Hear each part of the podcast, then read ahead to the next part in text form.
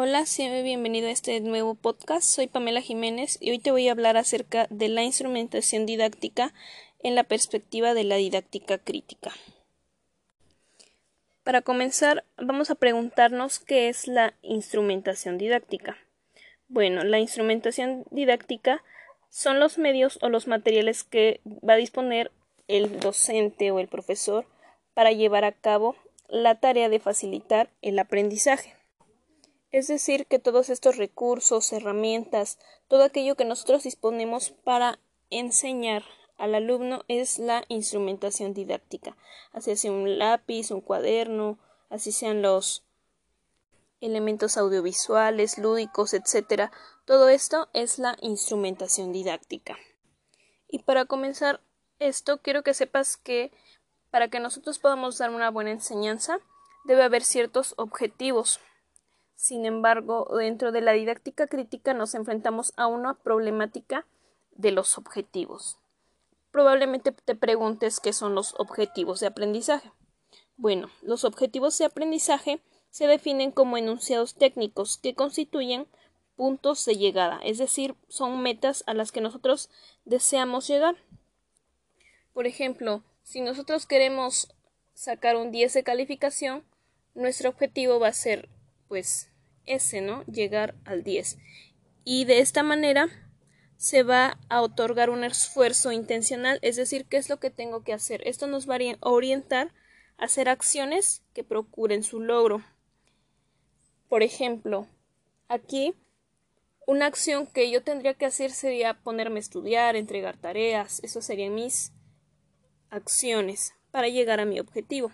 En este caso, los objetivos de aprendizaje van a ser aquellos a los que probablemente vamos a tener que llegar cuando se termine ya sea el trimestre, cuatrimestre, de la manera en que nosotros lo estemos manejando con los alumnos. Si en dado caso lo queremos hacer, por ejemplo, en una secuencia didáctica, podría ser que nosotros pongamos como un objetivo de aprendizaje que el alumno conozca el método básico de la multiplicación. Entonces, aquí nosotros tenemos que poner acciones que nos orienten para llegar a este objetivo. Esto es un objetivo de aprendizaje. ¿A dónde quiero llegar? Con esto, con el aprendizaje. O para que el alumno conozca cierto tema. En este aspecto tenemos una autora, Mona Corda, que nos propone una, una nueva propuesta y es la de la elaboración de programas de estudio y la de objetivos conductuales. Esto se basa eh, sencillamente en fragmentar los contenidos de la enseñanza, es decir, de ir en conocimientos poco a poco, no darlos todos en un solo escenario o en un solo momento, sino que los aprendizajes deben de ir de manera gradual. Es decir, hoy aprendes la suma, mañana aprendes este la multiplicación, luego la división y de esa manera se va llegando al objetivo del aprendizaje. También tenemos otro autor, Ángel Díaz, por su parte, él nos propone una conducta humana como la conducta total, es decir, que en esos objetivos de aprendizaje también van a involucrarse la conducta de los estudiantes y esta no se puede entender ni interpretar sino que simplemente se va a ubicar en relación a los elementos que se han configurado. Esto siempre hay que tenerlo en cuenta en nuestros objetivos de aprendizaje. Pero también llegamos al punto en que estos objetivos se vuelven una problemática. ¿Por qué? Bueno, esto se vuelve una problemática por la ausencia de formulación de metas. Desgraciadamente no todos los maestros tienen bien definidos sus objetivos o las metas a las cuales quieren llegar, o probablemente las tengan definidas pero no saben cómo aterrizarlos.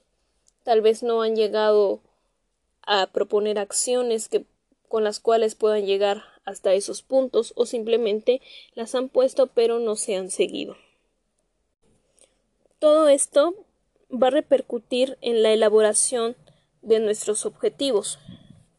Esto es un punto esencial cuando se pretende dar una enseñanza, ya que esta va a ser la estructura que nos va a dirigir hacia donde nosotros querramos ir.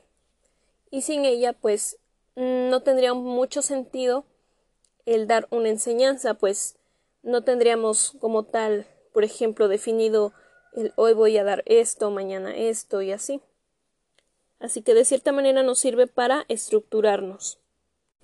Otra de las problemáticas surge en la adopción de criterios de evaluación. No hay como tal a veces ciertos criterios de evaluación. Los objetivos y los criterios de evaluación siempre van a ir vinculados. Esos nos van a proporcionar informes de cómo va mi alumno, de si mi alumno va avanzando, si va retrocediendo, si va, pues a lo mejor no es, o a lo mejor está en un término medio, pero siempre nos van a servir para ver cómo va el alumno. Estos también nos van a servir para apoyar las buenas tomas de decisiones. Es decir, a lo mejor mi alumno no está, no está aprendiendo, a lo mejor todos los alumnos no estén aprendiendo y esto me va a servir para saber que tengo que tomar una decisión entre cambiar el método, porque si no, los alumnos van a seguir en lo mismo. También me puede servir para ver que se está cumpliendo a lo mejor el objetivo que con ese método a lo mejor sí, sí se está haciendo correctamente el aprendizaje y el alumno sí está aprendiendo. Por otra parte, también tenemos la formulación de los objetivos de aprendizaje. No solamente está el problema de estos objetivos, sino también hay que ver cuál es la mejor manera de formular o en qué nos vamos a basar para formular este objetivo, el punto al que deseamos llegar. Para esto es importante conocer cuáles son las funciones de estos objetivos. Uno de ellos es que determina la intencionalidad o la finalidad del autoeducativo. Es decir, que determina, como ya lo había dicho, a qué es lo que deseamos llegar, cuál es la finalidad de lo que estoy enseñando. También otro punto importante es explicitar los aprendizajes, es decir, que pretendo promover en un curso, qué es lo que deseo hacer, Otra función de los objetivos de aprendizajes es dar bases para organizar contenidos. Y aquí es el punto en el que nosotros debemos ver cómo es que queremos organizarlos. Algunos ejemplos son que podemos hacerlos en unidades temáticas, en bloques de información, en problemas de eje o en objetos de transformación. Ahí va a depender de qué es lo que estemos trabajando y cómo querramos trabajarlo. Estos objetivos también nos van a servir para expresar claramente los aprendizajes más importantes a los que pretendemos alcanzar. De nada nos serviría definir demasiados objetivos con muchos aprendizajes si no son los esenciales o no, son los importantes. Así que hay que empezar por disminuir algunos que nos van a quitar tiempo y simplemente poner los más importantes. Y también estos mismos objetivos nos van a servir de manera que incorporen los conocimientos o el objeto del conocimiento con la realidad no solamente es dar un conocimiento, sino que también esto sea práctico y sea significativo, que es lo que buscamos en la enseñanza. Ahora, también dentro de esto deben evitarse clasificaciones muy exhaustivas, muy exageradas. Únicamente tenemos dos categorías, ya sea objetivos terminales en un curso o u objetivos de unidad es necesario que aquí nos planteemos algunas preguntas, como cuál es el propósito del curso, cuáles son los conceptos fundamentales y los aprendizajes esenciales. Esto siempre nos va a llevar a definir buenos objetivos de aprendizaje y a no generar más, objetivos o más conocimientos de los deseados en el alumno y que perjudiquen su proceso de enseñanza-aprendizaje.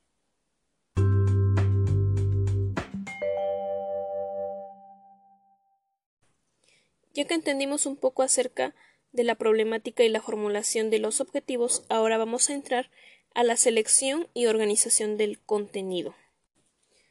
El contenido dentro de la didáctica o dentro de una planeación es muy importante, ya que, como ya lo había dicho, no solo se trata de llenar de conocimiento al alumno, sino que se trata de que sea un aprendizaje que a futuro sea útil para su vida, que no solamente diga yo sé esto, sino que pueda aplicarlo a su vida diaria.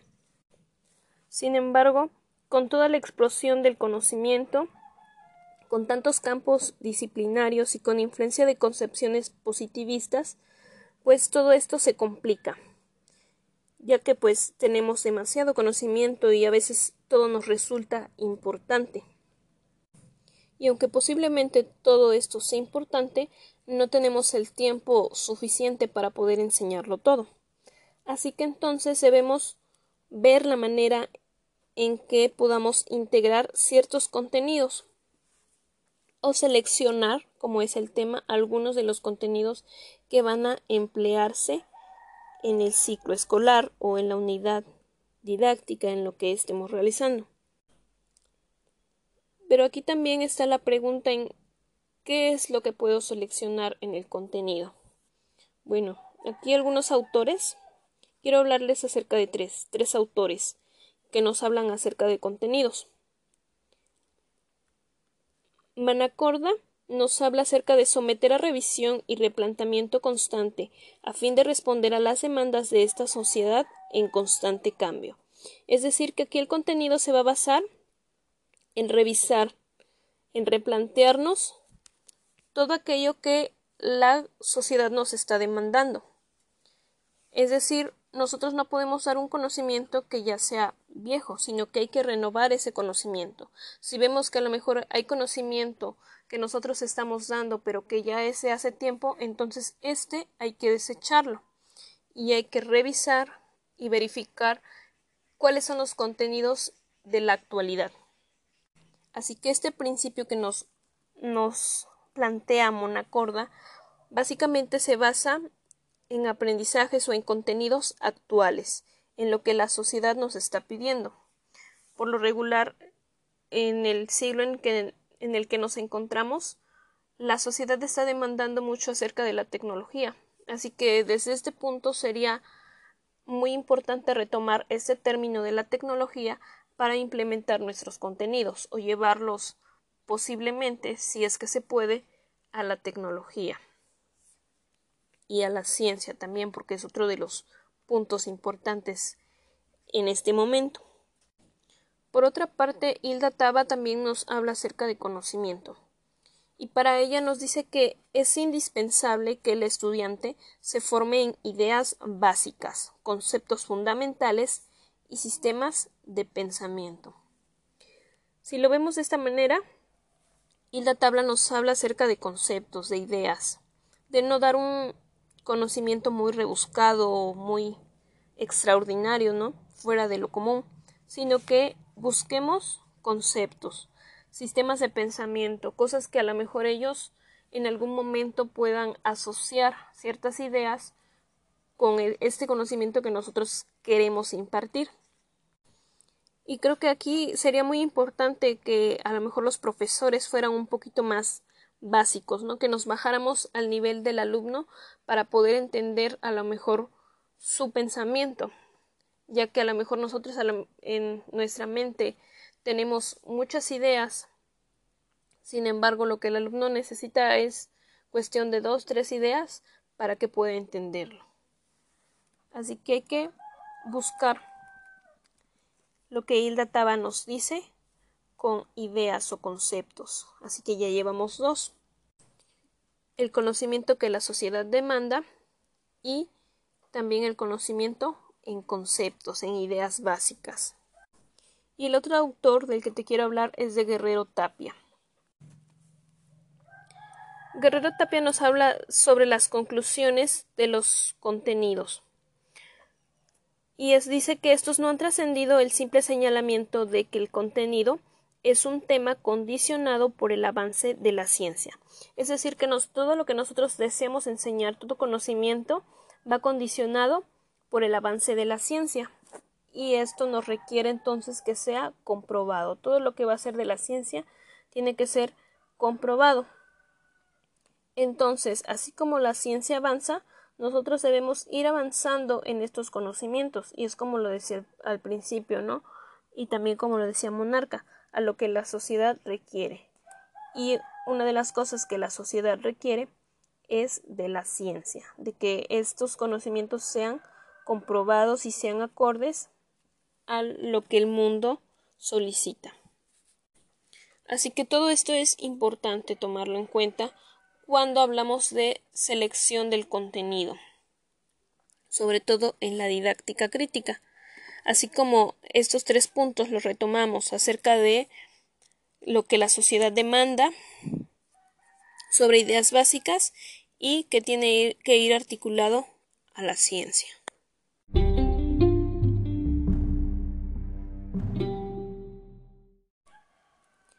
Ahora dentro de esto mismo nos encontramos contra, contra otro punto, que es la planeación de situaciones de aprendizaje. Y cuando hablamos de planear, hablamos de organizar estas situaciones de aprendizaje. En ese sentido tenemos que en la práctica docente hay muchas concepciones y estas concepciones nos van a orientar a la práctica educativa y al proceso de enseñanza y aprendizaje. Aquí el aprendizaje es considerado un modificador de conducta. Es decir, que dentro de nuestra planeación, este aprendizaje que nosotros tomemos o que demos al alumno siempre va a modificar alguna conducta. Así que todo lo que nosotros planeemos debe ser enfocado a eso, a que tiene que cambiar alguna conducta. Nuestras actividades van a ser vistas como un elemento más de la instrumentación. Es de lo que estamos hablando acerca de la instrumentación didáctica. Toda actividad va a ser un instrumento que nos sirva para enseñar o en el proceso de enseñanza-aprendizaje. Y claramente debe ser esto aprovechado por el alumno. Para todo esto debemos seleccionar experiencias idóneas en cuanto al alumno y profesor. En el alumno deben siempre operar sobre el conocimiento. Estas experiencias acordes deben operar en el conocimiento del alumno y en el profesor para que éste deje de ser mediador entre el conocimiento y alumno y se convierta en un promotor de aprendizaje.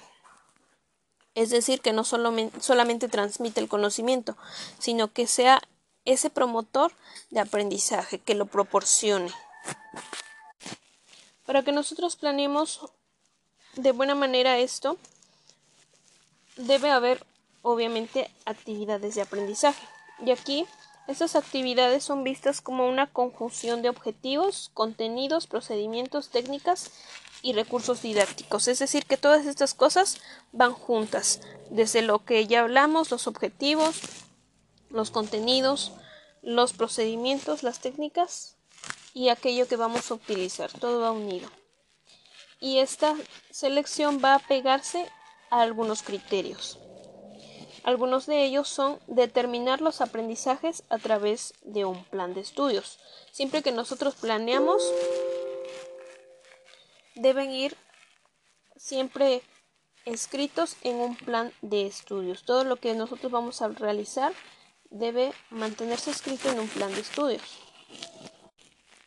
Como segundo punto, debe haber claridad en la función de cada experiencia de aprendizaje.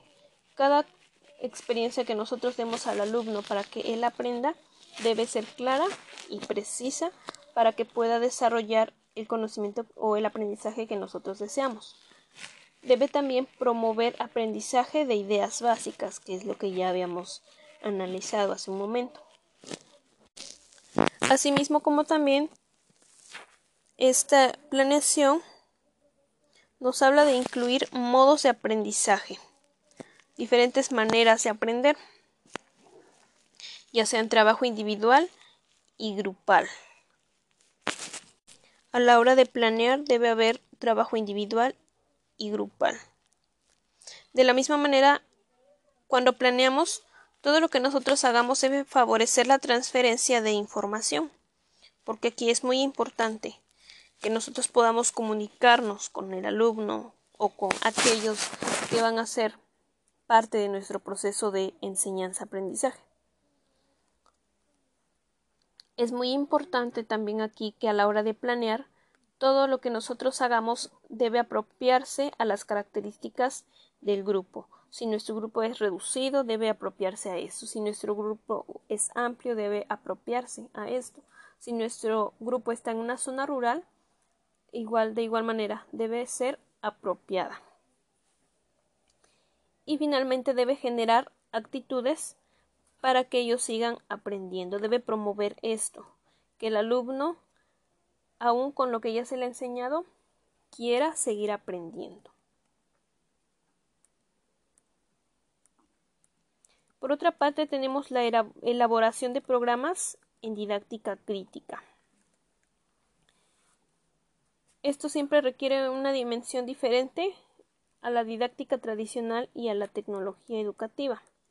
¿Pero qué es un programa de estudio? Bueno, estos programas de estudio son propuestas de aprendizaje pequeños que el estudiante debe alcanzar en determinado tiempo. Estos documentos no son muy exhaustivos ni muy acabados, simplemente son herramientas básicas del trabajo del profesor, pero deben ser flexibles y dinámicas. Son muy fundamentales porque constituyen el plan de estudios del que forman parte. Esos mismos programas presentan un fiel reflejo de aquellos propósitos que se, que se persiguen en el plan de estudios general. Garantizan también la interrelación y la congruencia entre los planes y los programas. Siempre debe haber una gran congruencia entre estos y estos programas modifican la propuesta de elaboración de acuerdo al modelo curricular al cual corresponda, de acuerdo a características teóricas, técnicas, según el modelo curricular o las asignaturas o áreas de conocimiento que se impartan. Así que es importante tomar en cuenta todo esto cuando nosotros elaboremos un plan o un programa de estudios.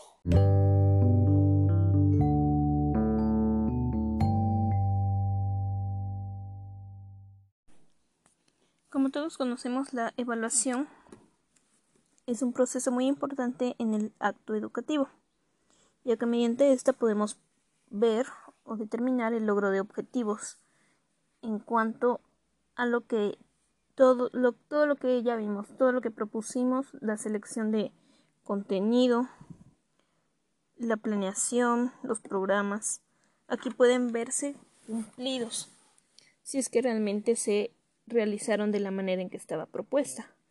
Obviamente, durante la implantación de estos programas se van a hacer algunos cambios o algunas pequeños, algunos pequeños ajustes, pero esto no tiene que cambiar mucho en nuestro objetivo, en lo que va a estar determinado o en lo que va a cumplirse. Sin embargo, también la evaluación educativa nos sirve para poder tomar decisiones en cuanto a mejorar el desempeño del alumno. Es importante que sepamos que la evaluación no es dar una calificación al alumno o valorar al alumno y que éste se defina con un número. Tampoco se trata de que ver qué tanto conocimiento tiene el alumno, sino más bien se trata de hacer una ayuda al alumno, de que mediante esto podamos cambiar los métodos de aprendizaje o alguna técnica que se implemente para poder dar un mejor aprendizaje. Sin embargo, dentro de la evaluación educativa existen múltiples problemáticas que se hacen a raíz de una mala conceptualización, ya que, como lo decía al principio, se tiene un mal concepto de lo que es evaluación o solo se cree que es, medir un aprendizaje Y de aquí es que surge la, la teoría de la medición. Una autora que sale a relucir aquí es Hilda Taba, que nos habla acerca de que el evaluar se puede hacer en todo, es decir, que todo se puede evaluar en el contexto educativo, ya sea desde un aprendizaje hasta los programas que nosotros mismos realizamos como docentes. La planeación se puede evaluar, y esto es cierto. Todo es evaluable. Pero hay que hacerlo con la instrumentación necesaria, con los métodos necesarios para poder hacerlo, ya que un examen no puede definir todo o no puede evaluar todo lo que realmente es. Asimismo sucede con el alumno. Un examen no puede evaluar todo en el alumno porque simplemente es un estándar. Lo que caeríamos en dos opciones diferentes. Porque en una, si nosotros decimos que el aprendizaje es distinto y sucede de manera diferente en todos los alumnos, entonces no podríamos evaluar lo mismo en todos. Sin embargo, si nos vamos a la otra parte, que podamos evaluar a todos con diferentes exámenes, entonces no tendríamos el tiempo suficiente para poder evaluarlos a cada uno. Por eso es importante entonces ver cuáles son los métodos esenciales o cuáles son los mejores métodos para poder evaluar a nuestro alumno y que no solamente estemos evaluando a lo mejor algo memorístico, sino más allá de esto que podemos evaluar un conocimiento, una acción, a lo mejor en, algún momento tengamos que observar qué es lo que hace el alumno para poder evaluarle. Entre otros problemas con la evaluación tenemos que desafortunadamente algunos maestros solamente se preocupan por el método, por las formas de evaluar. Y aquí es donde la teoría se desvincula de la práctica. No podemos a veces evaluar algo práctico en un examen. Y aquí es donde entonces tendríamos que poner alguna serie de casos, algún proyecto en el cual pueda verse reflejado el aprendizaje de manera práctica y también que pueda evaluarse mediante observación u otras cosas. Otro de los problemas es, son los exámenes estandarizados, lo que ya comentaba hace un momento. Y en esto recae a otro problema, que es a la competitividad. Cuando los alumnos ven que, que algunos sobresalen más que otros, entonces aquí hay cierta competitividad entre ellos. Sin embargo, a algunos les afecta porque se ven desmotivados por estos, porque se sienten menos, otros se sienten más, debido a ese tipo de, de sucesos en el aula que surgen por el, raíz del conocimiento, que más que conocimiento es algo que se aprendieron de manera memorística y que el día del examen solamente pues ponen todo el conocimiento en esa hoja y al rato pues ya se les olvidó. Por todos estos problemas es que surge la acreditación. Y aquí es importante que nosotros veamos la diferencia entre la evaluación y la acreditación. La acreditación nos habla de analizar o de estudiar el proceso de aprendizaje en su totalidad. También se refiere a certificar conocimientos que sean fundamentales. Es decir, que cuando nosotros acreditamos solamente estamos verificando algunos conocimientos fundamentales, no todos los conocimientos, sino simplemente algunos que se tienen que establecer desde los objetivos generales del curso, que es lo que comentábamos al principio. Aquí van a estar establecidos y va a estar establecida la manera en que vamos a evaluar, de forma que no solamente se va, se va a aplicar un examen, sino que mediante la acreditación ahora podemos, la forma de evaluación va a ser diferente, desde trabajos, ensayos, reportes, investigaciones, investigaciones de campo, bibliográficas, etcétera. Hay mucho material con el cual nosotros podemos evaluar. Para que así entonces nuestra evaluación sea algo diferente, no se trate de calificación, sino de mejora. La evaluación siempre tiene que ir destinada a este punto, a mejorar el proceso de enseñanza-aprendizaje. Que un alumno saque 5 a lo mejor en alguna evaluación, entre comillas, no quiere decir entonces que sea un mal alumno, sino que a lo mejor si son muchos los que sacaron este porcentaje, quiere decir que algún, alguno de los métodos o a lo mejor el conocimiento no ha sido el adecuado para el alumno. Y aquí es donde se toma la decisión de cambiar o el método o a lo mejor transformar el conocimiento. Y de esta manera vemos englobado todo desde el principio, desde por qué la importancia de seleccionar los contenidos, la importancia de hacer un plan, de un programa, de seleccionar objetivos, de ponerlos para que sean de buena manera y que se llegue al objetivo, nuestro objetivo de la educación, que es que se garantice la educación, que el alumno pueda aprender de manera significativa.